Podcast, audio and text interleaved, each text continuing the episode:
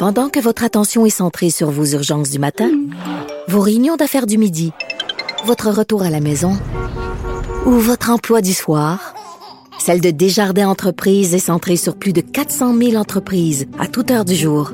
Grâce à notre connaissance des secteurs d'activité et à notre accompagnement spécialisé, nous aidons les entrepreneurs à relever chaque défi pour qu'ils puissent rester centrés sur ce qui compte, le développement de leur entreprise. Point radio.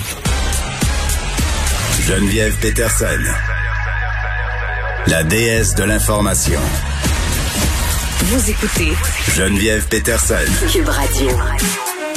On se parlait euh, d'une éventuelle réouverture des bars euh, dans un tout autre registre, réouverture euh, des camps de vacances, un, autre lieu où les gens peuvent se divertir, mais les personnes, les enfants, les ados.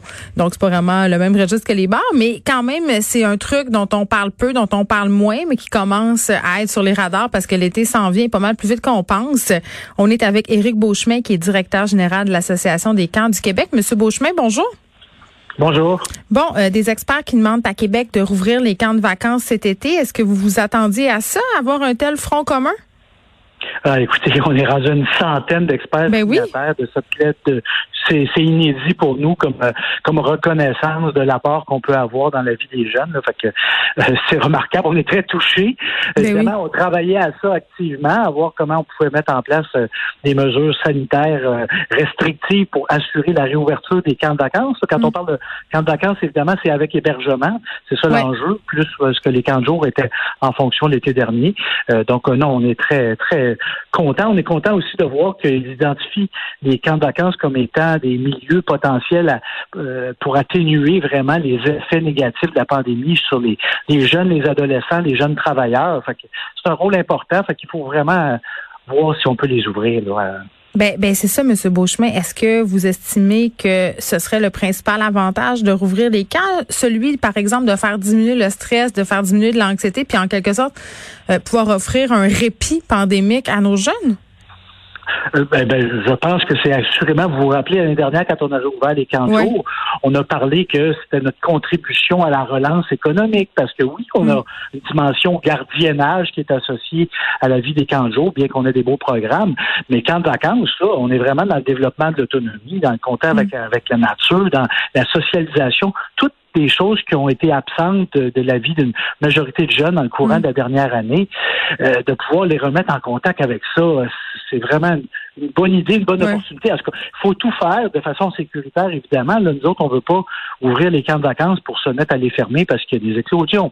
Il faut mettre des mesures strictes à l'accueil qui font en sorte que ce sont des milieux sécuritaires de vacances pour les jeunes cet été. Ben c'est ça. Entendons-nous bien, là, Monsieur Beauchemin. Moi, je, je suis une personne je suis allée dans des camps de vacances toute ma jeunesse. OK, vraiment, là, j'ai adoré ça. C'est une expérience absolument grandiose pour un enfant. On apprend plein de choses, dont l'autonomie, mais pas que. Tu sais, c'est vraiment une expérience tripante quand on se donne la peine. Mm-hmm. euh, mais mais c'est vrai que la question de la sécurité en ce moment se pose. Si vous me demandez, est-ce que je serais à l'aise d'envoyer mm. mes enfants au camp cet été? Euh, peut-être mm-hmm. que oui, mais aussi peut-être que non. Il faudrait que vous me prouviez en un sens euh, que c'est complètement sécuritaire parce que rassembler des jeunes qui... Parce que c'est ça un des un des avantages des camps qui est un désavantage en camp de COVID, c'est de rassembler des jeunes qui viennent pas de même région, euh, ni d'une même bulle. Tu sais, par exemple, qu'est-ce qu'on fait avec un jeune de Montréal qui débarque dans un camp situé dans une région où il n'y a pas de cas? Il faut penser à tout ben, ça. je vous entends réfléchir, c'est la réflexion qu'on a depuis déjà quelques mois. Ça. Puis pour se faire guider dans cette réflexion-là, on a mis en place un comité scientifique, euh, fait avec des épidémiologistes, des pédiatres, tant sociaux qu'au niveau médical, et qui va dire c'est-tu faisable? Fait que là, ils ont, ils ont dit, ils ont regardé, ils ont mis en, place des protocoles. On a été voir même ce qui s'est fait parce que mm-hmm. il y a des États américains où les camps de vacances ont opéré l'été dernier. Euh, L'Espagne a fait des études, des analyses de comment ça s'était passé, le, contrôle de tout ça. Puis nous autres, on a quand même opéré les camps de jour. Fait que, on a fait toute la journée l'année passée.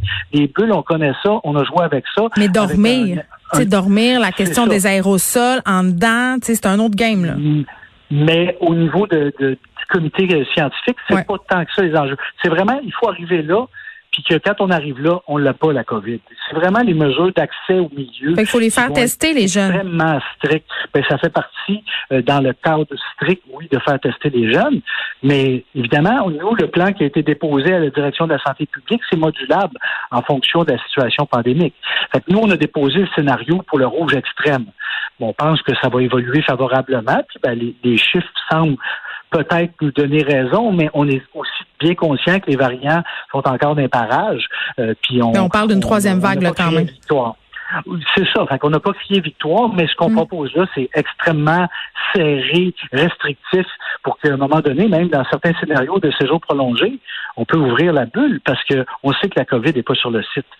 Fait que ça, c'est, le rêve. vous voulez, ben c'est ça. Vous voulez dire qu'au bout d'un certain nombre de jours, euh, les gens sont négatifs, donc il n'y a pas de COVID dans le camp, il n'y a personne qui rentre, il n'y a personne qui sort.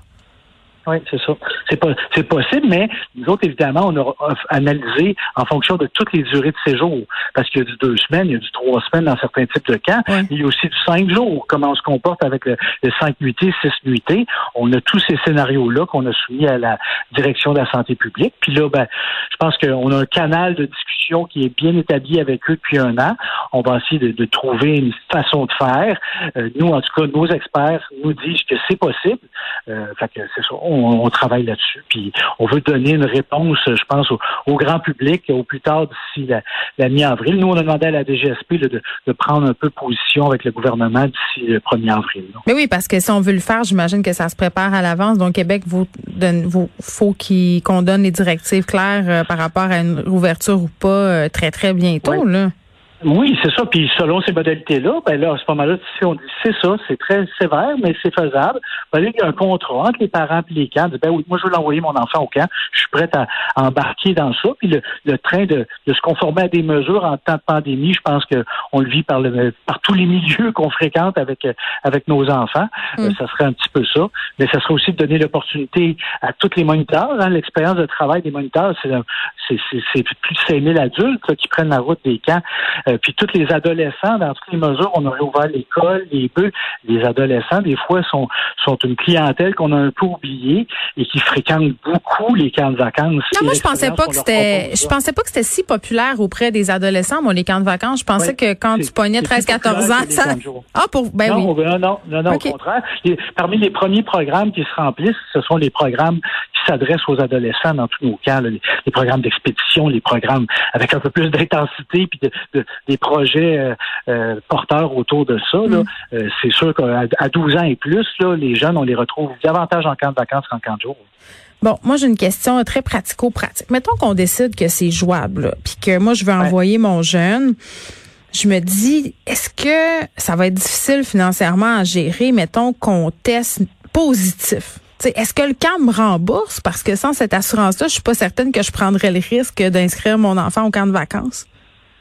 C'est sûr, là, ça c'est la loi, c'est le règlement de l'Office de la protection du consommateur. C'est pour ça que ça met d'autant plus de, force aux mesures sanitaires qu'on doit mettre en place, parce qu'on veut pas composer avec cette mm. situation-là, à laquelle on a été très peu confrontés, mais ça s'est produit dans certains cas d'éclosion en camp de jour l'été dernier. On a eu à fermer un, groupe, il y a un camp dans une municipalité qui a fermé une semaine pour s'assurer qu'on reprenne le contrôle de la situation. Euh, ben, les parents ont été remboursés. Là.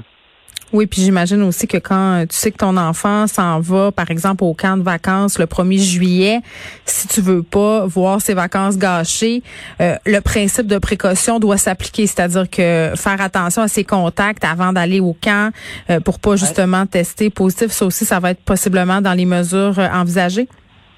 Oui, tout à fait. Il y a vraiment un contrat qui va aller un peu plus loin que d'habitude entre, entre les familles et les organisations de camp pour s'assurer qu'on maintienne l'immunité sur le, le, site du camp. Là. Bon, euh, Monsieur Beauchemin, merci Eric Beauchemin, qui est directeur général de l'Association des camps du Québec. Est-ce que ce sera un été avec ou sans camp de vacances? Personnellement, je sais que mes enfants euh, ont commencé à aller au camp de vacances avant la pandémie. Ils sont pas retournés, bien évidemment. Euh, des expériences qui sont quand même très, très positives pour les enfants. Souvent, après ma barre, ils veulent pas trop y aller. Ils se demandent quoi l'intérêt d'aller dormir ailleurs pendant 15 jours dans des lits à deux étages, loin de leur famille.